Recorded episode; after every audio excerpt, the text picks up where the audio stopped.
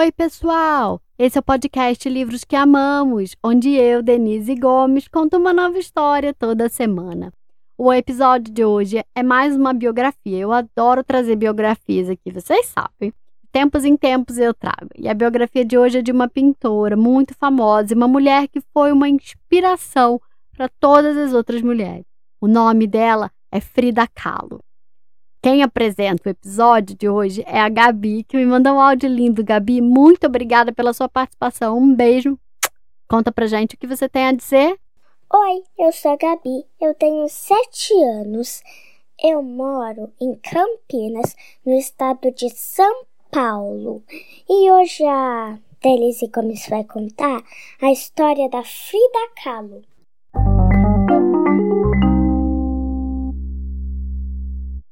Frida nasceu em Coyoacán, uma região da capital.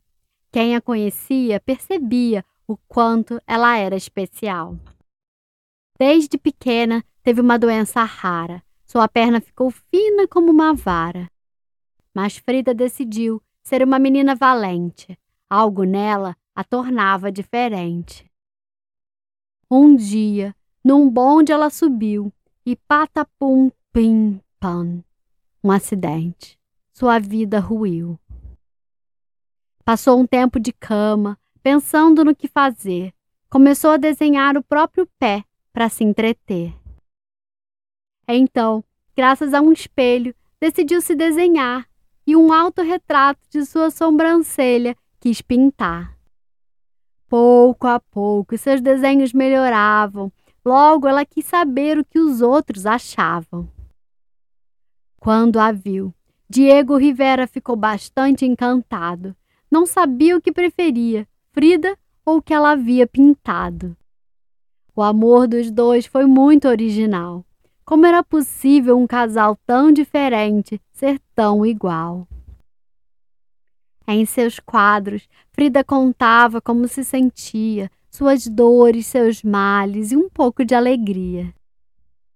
E chegou o dia de sua primeira exposição. Seus quadros exóticos foram uma sensação.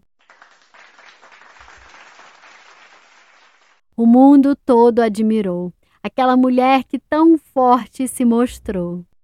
Porque se aprenderam algo com a pequena Frida, foi a dizer: que o mal desapareça e viva a vida.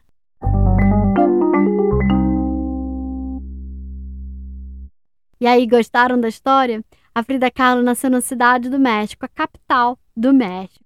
Quando ela tinha seis anos, ela teve uma doença que fez com que ela ficasse com uma perna mais curta que a outra.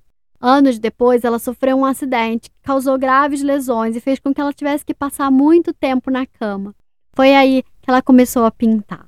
Se vocês não conhecem os quadros da Frida, Pede para algum adulto mostrar para vocês. As pinturas dela são lindas, super marcantes. Ela ficou conhecida no mundo inteiro. O livro de hoje se chama Frida Kahlo, da coleção Gente Pequena, Grandes Sonhos, escrito por Maria Isabel Santos Vegara, ilustrado por Ji Fan Eng e publicado no Brasil pela editora Catapulta.